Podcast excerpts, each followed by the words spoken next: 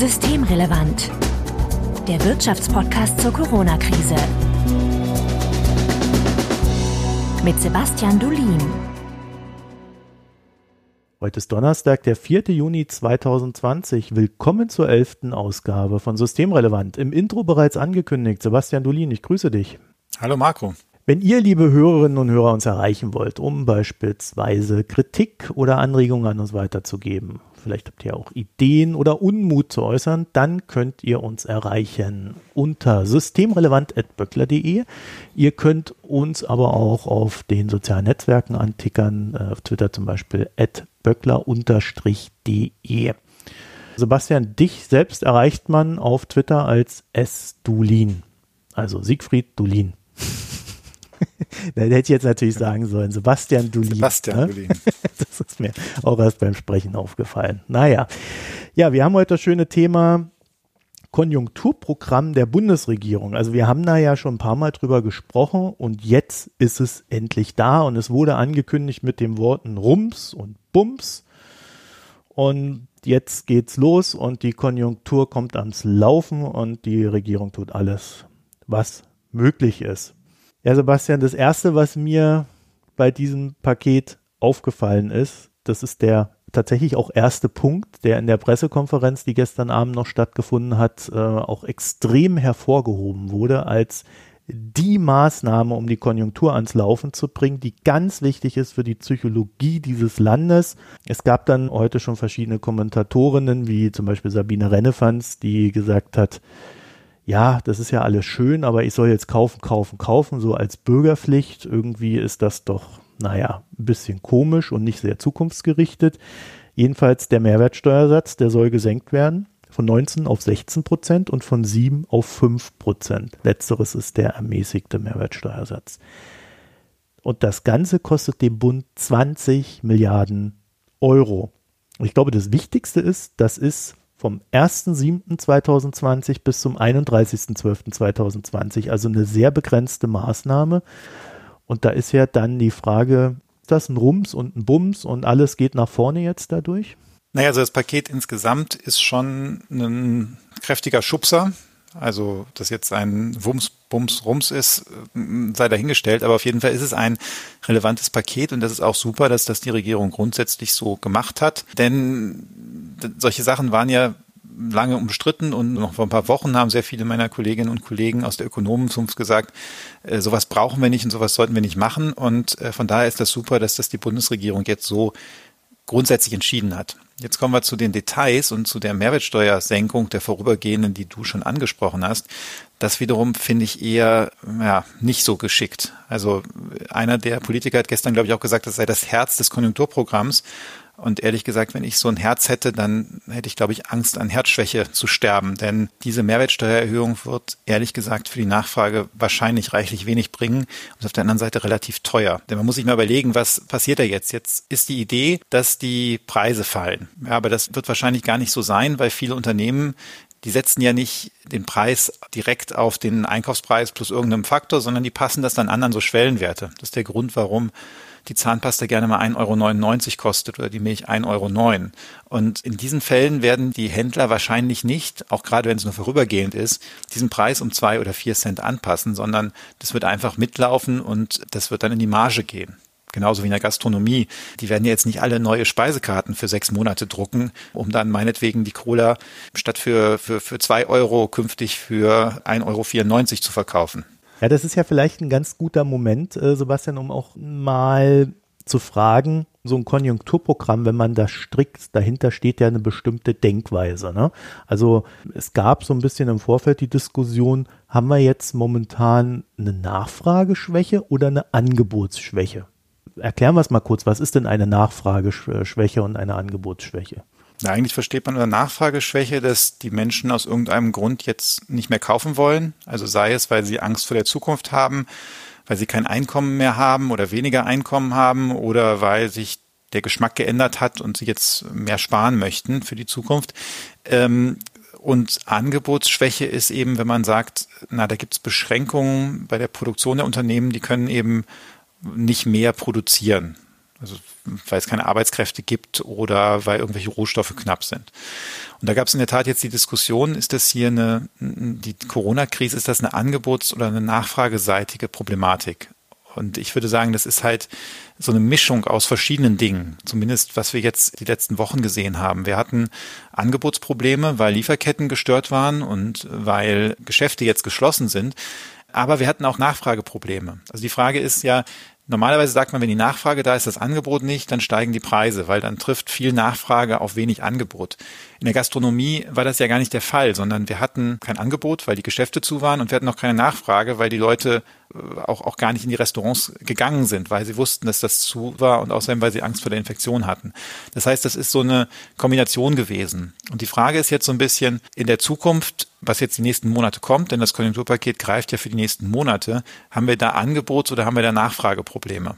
Und wir gehören zu einer der Gruppen von Ökonomen, die sagen würden, jetzt kommen ganz viel Nachfrageprobleme. Und zwar Nachfrageprobleme, weil die Menschen Einkommen verloren haben, weil sie Angst vor der Zukunft haben und deshalb sich zurückhalten mit ihrem Konsum. Und wir haben auch Nachfrageprobleme, weil im Ausland die oder auch im Inland die Unternehmen Liquidität verloren haben, Eigenkapital verloren haben, deswegen jetzt nicht mehr investieren und dann keine Maschinen bestellt werden. Wenn man dieser Analyse folgt, dann reicht das oder dann ist, ist diese Mehrwertsteuersenkung, die wahrscheinlich vor allem die Gewinnmargen der Unternehmen ein bisschen aufbessert, ist nicht das, was man braucht, weil den Menschen fehlt trotzdem noch das Einkommen und die werden deswegen nicht mehr konsumieren.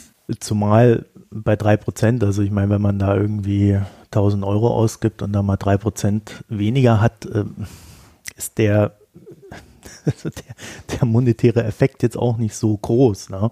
Deswegen kann man da ja auch nur auf diesen psychologischen Effekt seitens der Bundesregierung hoffen.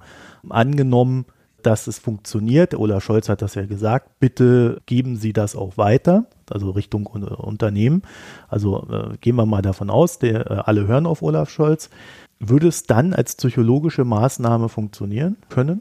Also nehmen wir mal an, die Unternehmen geben das jetzt weiter und am 1.7. werden alle Preise geändert, sind danach eben entsprechend niedriger mhm. und man weiß, dass zum 1.1., dass sie das gleiche wieder umgekehrt machen werden und die Preise wieder erhöhen werden. Mhm dann kann es sein, und das kennen wir in anderen Ländern, dass es gewisse Vorzieheffekte gibt, dass ich eben dann Sachen, die ich denke, dass ich die in den nächsten Monaten brauche, dass ich die halt schon im Dezember kaufe und nicht erst im Januar oder Februar. Das kann sein. Da kommt eben rein, dein Argument, sind dann drei Prozent eigentlich genug für sowas? Und da wird man sagen, ja, bei ganz vielen Dingen des täglichen Gebrauchs nicht. Vielleicht kaufe ich dann mal zwölf Packungen Zahnpasta und lege die zu meinen ohnehin schon vorhandenen 50 Paketen Klopapier, die ich noch von der Krise in der Kammer habe. Da kann man so ein bisschen sowas machen. Aber ganz viele Sachen, die wir täglich kaufen, also den Milchkaffee, den ich mitnehme oder wenn ich ins Restaurant gehe, da ist es ja auch begrenzt, was ich da vorziehen kann. Also relevant werden kann das dann für Sachen wie Handwerkerleistungen. Also wenn ich renoviere, dann muss ich ja auch die Mehrwertsteuer zahlen und die ist dann, das kann dann recht groß sein. Also wenn ich eine Küche für 10.000 Euro mir einbauen lasse oder sowas, dann ähm, habe ich da schon 300 Euro gespart. Oder eben beim Kauf von Automobilen. Ich halte es für am allerplausibelsten eben bei den Handwerkern. Bei Autos äh, ist es dann schon wieder fragwürdiger, weil wir haben beim letzten Mal eine wesentlich größere Kaufprämie gehabt. Da gab es eine Abwrackprämie von 2.500 Euro und gerade bei so einem Kleinwagen, der vielleicht 10.000 Euro, 15.000 Euro kostet, da ist das ein richtig relevanter, ist das eine richtig relevante Summe. Wenn ich jetzt ein Auto von 15.000 Euro kaufe, ist, ist meine Ersparnis hier so grob 450 Euro oder sowas. Das kann ich relativ leicht sparen, wenn ich das alte Auto noch ein halbes Jahr länger fahre. Da glaube ich, ist einfach der Anreiz nicht groß genug an der Stelle. Hinzu kommt, jetzt kann man sagen, ja, aber wenn ich ein großes Auto kaufe, gibt ja Autos, die 100.000 Euro kosten, da ist es dann richtig relevant. Ja, das sind dann 3.000 Euro, das merkt man, aber man darf halt nicht vergessen, dass in Deutschland 65 Prozent der, der Neuzulassungen Firmenwagen sind. Also das sind gewerblich zugelassene Fahrzeuge, die werden nicht vom Privathaushalt zugelassen, angemeldet. Und die allermeisten dieser Betriebe, die das anmelden, die, für die spielt die Mehrwertsteuer keine Rolle, weil sie sie weiter berechnen.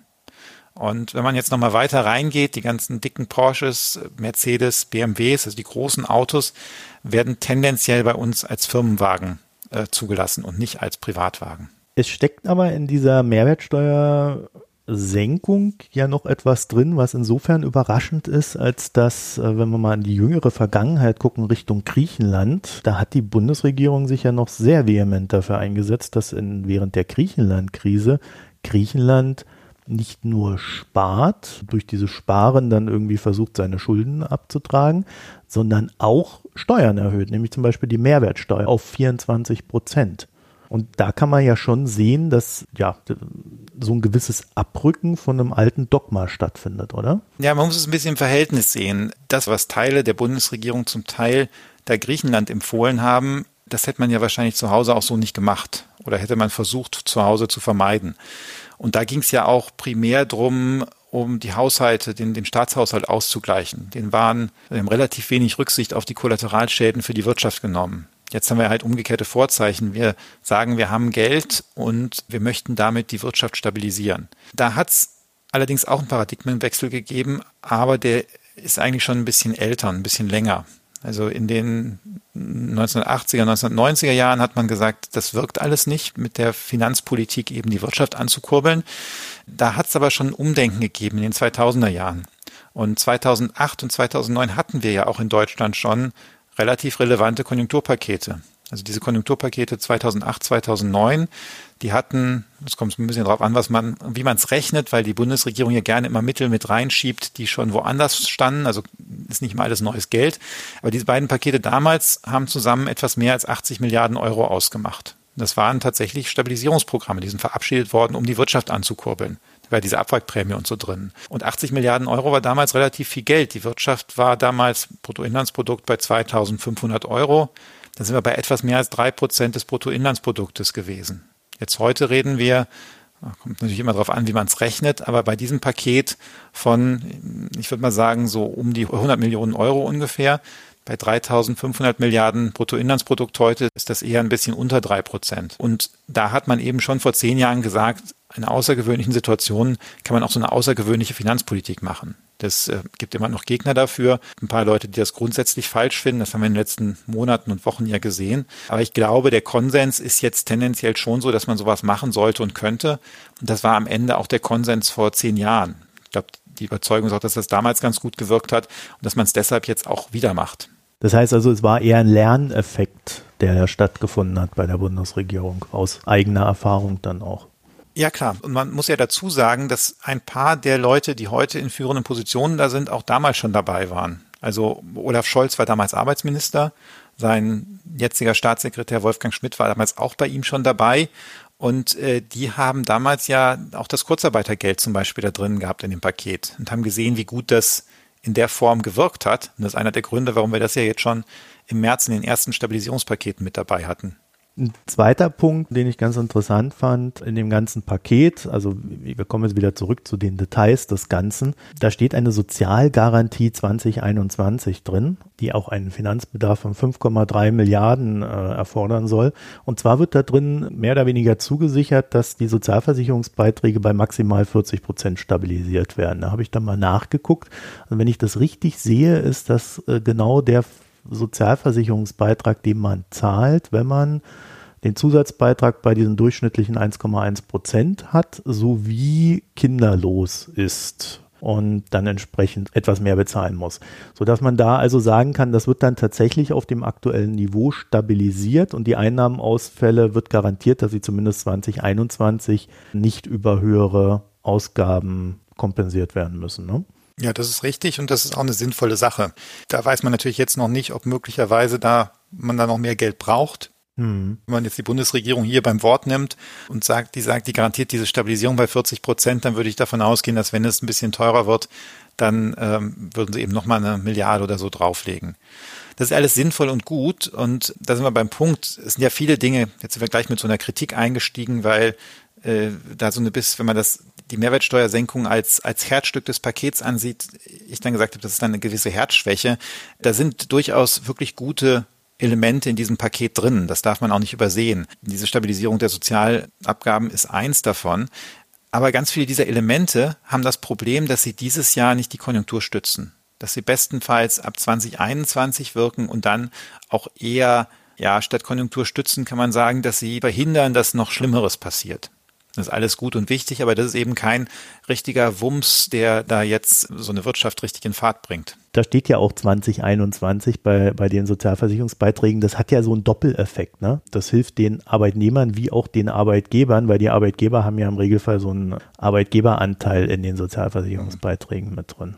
Ja, genau, das ist da die Idee. Die werden ja im Prinzip jetzt mit ein paar kleinen Ausnahmen und Verschiebungen werden die ja eigentlich traditionell hälftig getragen. Das heißt, man kann immer sagen, grob, die Hälfte davon kommt bei den Arbeitnehmern, Arbeitnehmerinnen an oder verhindert da dann einen Rückgang der Nettoeinkommen, so muss man es ja formulieren, und bei den äh, Unternehmen äh, verhindert oder begrenzt es einen Anstieg der Arbeitskosten. Also ich sag's mal gleich, wir werden das jetzt hier nicht alles einzeln durchgehen, weil das, ich glaube, es sind 57 Punkte, die die hier aufgelistet haben. Und 57 Punkte sind für Einzelbetrachtungen, zumal es dann ja auch in, in Millionenbereich reingeht, vielleicht dann auch ein bisschen zu viel.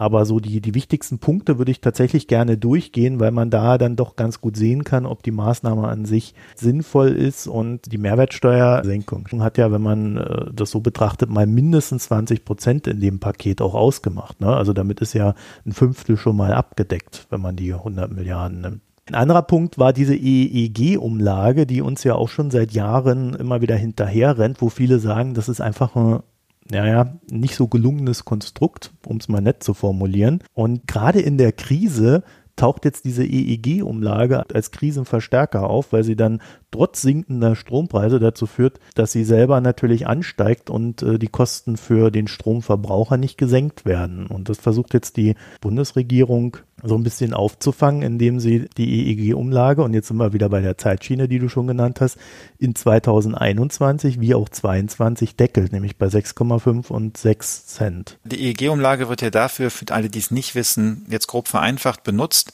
dass man sagt, wenn ihr erneuerbare Energien ans Netz bringt, habt ihr einen bestimmten Preis, den wir euch garantieren. Und das machen wir so, indem wir den subventionieren die Differenz zwischen dem Marktpreis und, und dem garantierten Preis. Und wenn jetzt der Marktpreis fällt und man hat einen festen garantierten Preis, dann braucht man natürlich mehr Geld, um das durchzusubventionieren und dann wird die EG-Umlage erhöht.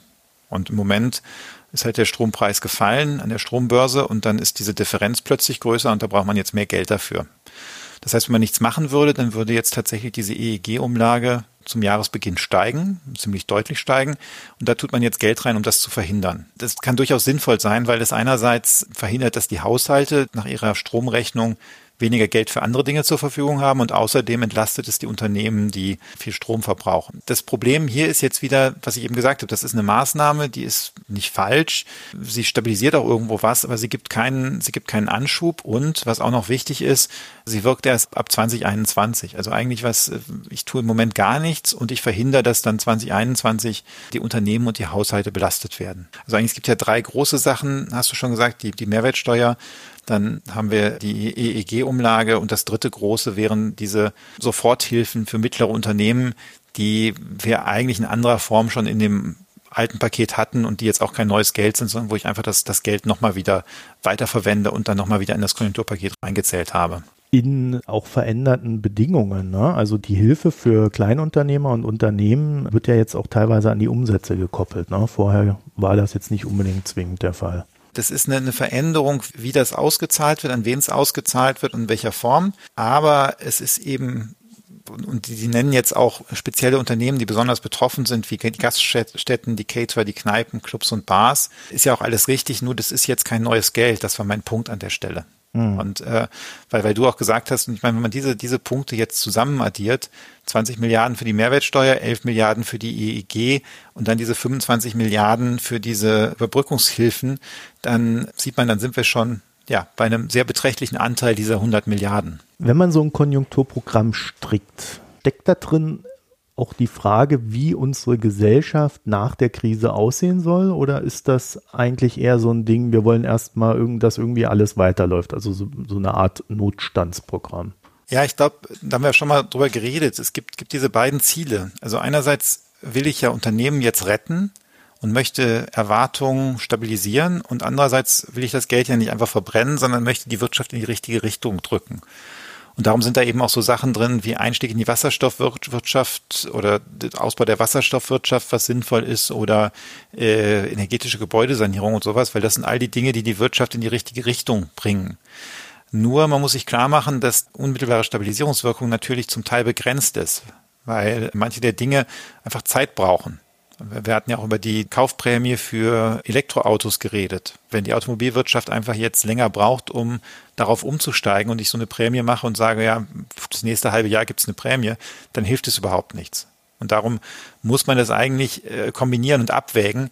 Man darf aber halt nicht, nicht aus dem Auge verlieren, dass es, dass es eben wichtig ist, im Moment auch die Konjunktur zu stabilisieren und wir nicht nur schöne Dinge für die Zukunft in so ein Paket reinschreiben können. Ich wollte mit meiner Frage natürlich erstmal nur auf diesen Zukunftsaspekt draufgehen, weil da sind ja schon, wenn man so durch das Ding durchgeht, sehr verschiedene Maßnahmen drin, wo man sagen kann, hier eine Milliarde für die Förderung äh, in, in, Sachen Wasserstoff, da soll äh, ein Elektrotankstellennetz aufgebaut werden, äh, da wird äh, die Deckelung äh, von Solar weggemacht, dann äh, Erleichterungen bei Windkraft, wo da mehr Megawatt eingespeist werden sollen und so weiter und so fort. Also sind ja schon viele Sachen drin, wo man sagen kann, sie erfüllen zumindest mal die Absicht, eine grundsätzlich ökologische Wende in der Wirtschaft mit zu begleiten ich, oder zu befördern. Ne? Sie sind jetzt äh, nicht im Sinne von ähm, ja, dem großen Wurf, den vielleicht mancher erfordert hätte, aber so im Kleinen passiert da sehr viel. Und da ist dann für mich so die Frage, reicht das aus, um einen positiven Effekt in der Wirtschaft zu erzielen, der dann vielleicht auch selbstlaufend ist, nachdem die Maßnahmen auslaufen? Oder ist das einfach zu wenig und es hilft jetzt erstmal nur, um Investitionen, die ohnehin anstehen, ja, für die Unternehmen zu übernehmen? Ich glaube weder noch. Also ich mhm. glaube weder, dass es jetzt die Investitionen übernimmt, die ohnehin anstehen. Bestimmte Dinge, die da gefördert werden, würden wahrscheinlich sonst nicht passieren. Aber es reicht auch auf gar keinen Fall, dass wenn ich damit jetzt aufhöre, dass die Wirtschaft dann automatisch auf das CO2-Neutralitätsziel hinsteuert. Da brauchen wir mehr. Da brauchen wir wahrscheinlich irgendwo ein paar Preissignale mehr, die jetzt überhaupt nicht drin sind außer bei, bei, bei der Kfz-Steuer nach, nach, nach CO2-Ausstoß. Äh, aber wir brauchen auch ganz einfach viel, viel mehr öffentliche Investitionen. Ein, ein Beispiel dazu.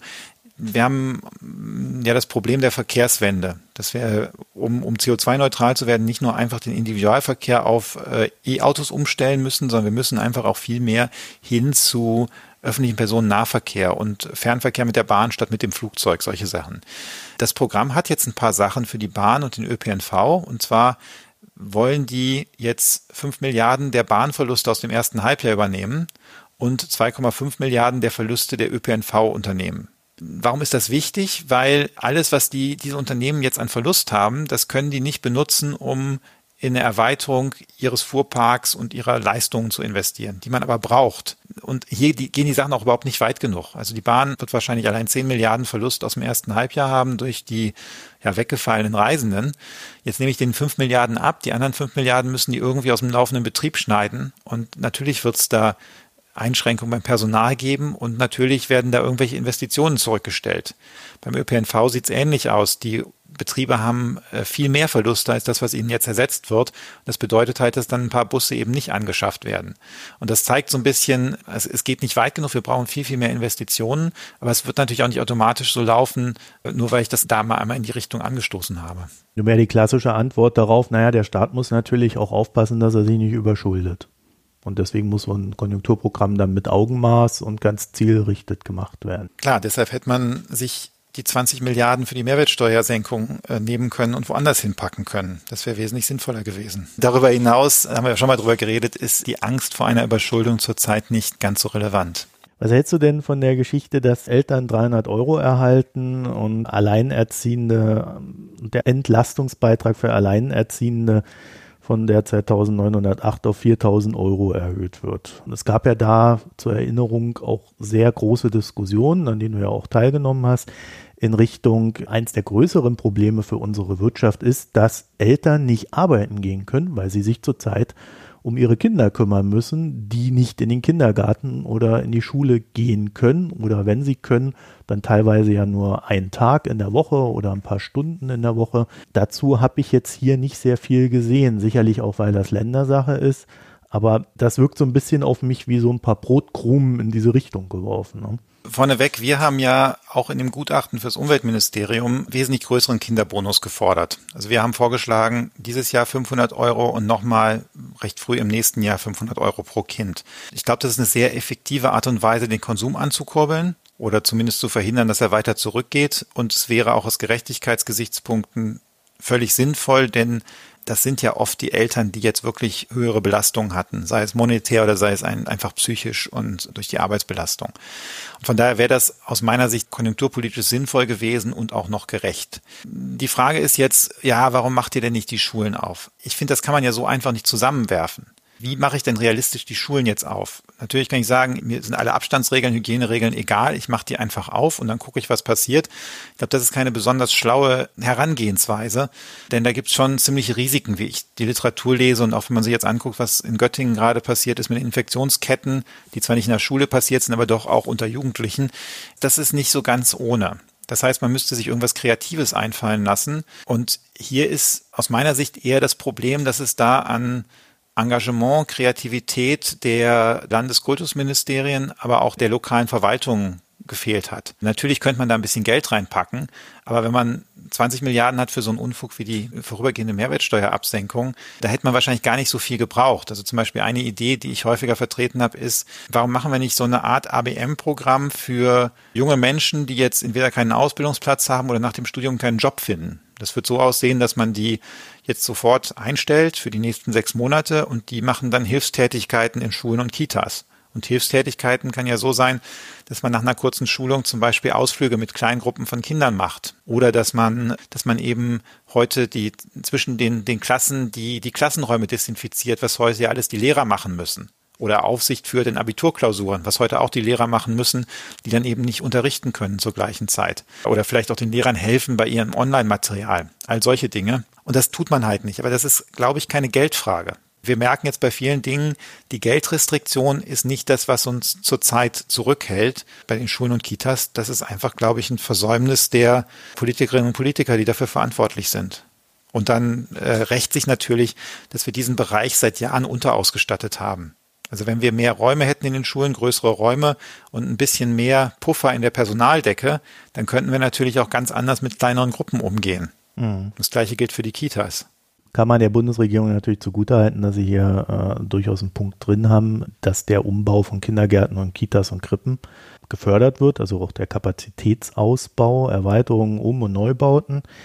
Es sind dann halt nur eine Milliarde, wo man sich dann wieder fragt, wie weit trägt das? Ne? Ja, zumal das ja kein neues Thema ist. Diese frühkindliche Bildung, die Verbesserung des Ganztagesangebots, was dann ja auch bedeuten würde, dass wir, wenn wir für alle Kinder Ganztagesangebot hätten, dann wäre einfach mehr Kapazität da, also mehr Stundenkapazität. Und all das, das ist ja seit Jahren gefordert worden. Und wir hatten das in dem Gutachten mit dem Institut der deutschen Wirtschaft im letzten Jahr mit relativ üppigen Beträgen drin, ein Vielfaches von dem, was da jetzt angesetzt ist. Und der Kollege Tom Krebs hat da sehr viel drüber geforscht und auch veröffentlicht. Und ja, das ist halt nicht passiert. Das sind jetzt Versäumnisse, die uns auf die Füße fallen.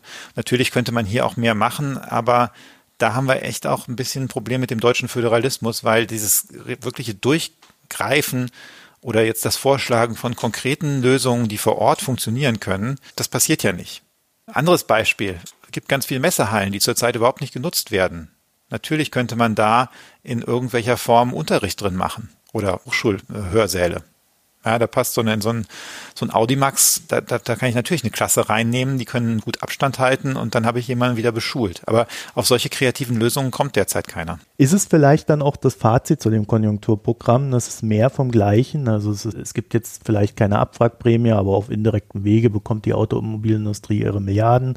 Es gibt äh, diese Gebäudesanierungsprogramme, man macht bei den erneuerbaren Energien ein bisschen rum, hier und da und überall und äh, alle anderen kriegen noch ein paar Brotkrumen und dann gibt es noch die Mehrwertsteuersenkung obendrauf. Aber naja, es ist nicht weder der große Wurf, noch ist es irgendwie kreativ, sondern es ist halt einfach nur das, was man schon immer gemacht hat, nur in einem größeren Rahmen. Also das finde ich jetzt ein bisschen unfair, ein bisschen weit gedreht von dir an der Stelle. Okay. Ich würde dir zustimmen, es ist nicht der große Wurf, weil da eben diese Schwachpunkte sind, über die wir geredet haben. Aber es ist auch nicht einfach mehr von dem Gleichen. Denn diese transformativen Elemente, die wir jetzt drin haben, die haben schon eine sehr andere Natur als das, was wir in dem Konjunkturpaket 2008, 2009 hatten. Und es gibt auch andere Sachen, die sehr, die aus meiner Sicht sehr gut sind, dass sie da nicht drin sind. Also zum Beispiel die Abschaffung des Restsolis für die reichsten fünf Prozent der Steuerzahler. Da hätte man auch locker jetzt pro Jahr wenn man das in die Zukunft rechnet, summiert sich das ganz schön ab. Hätte man auch knapp acht, neun, zehn Milliarden reinpacken können. Was wir auch nicht drin haben, ist dieser Evergreen der Unternehmenssteuersatzsenkung, den einige gefordert haben. Das finde ich schon gut, weil das Sachen gewesen wären, die einfach sehr teuer gewesen wären und noch weniger gebracht hätten, wahrscheinlich als die Mehrwertsteuersenkung. Was auch völlig fehlt, ist Hilfsmaßnahmen für Solo-Selbstständige. Ne? Da habe ich jetzt auch nichts entdeckt.